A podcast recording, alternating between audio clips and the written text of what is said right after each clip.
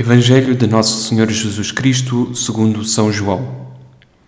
Naquele tempo, disse Jesus a Nicodemos: Assim como Moisés elevou a serpente no deserto, também o Filho do homem será elevado, para que todo aquele que acredita tenha nele a vida eterna.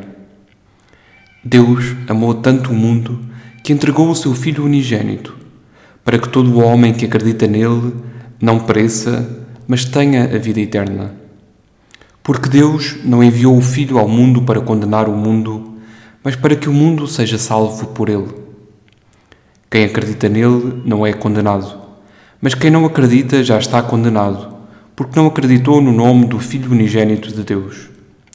E a causa da condenação é esta: a luz veio ao mundo e os homens amaram mais as trevas do que a luz, porque eram más as suas obras.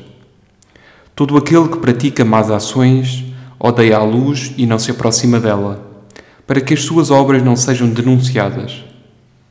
Mas quem pratica a verdade aproxima-se da luz, para que as suas obras sejam manifestas, pois são feitas em Deus. Palavra da Salvação.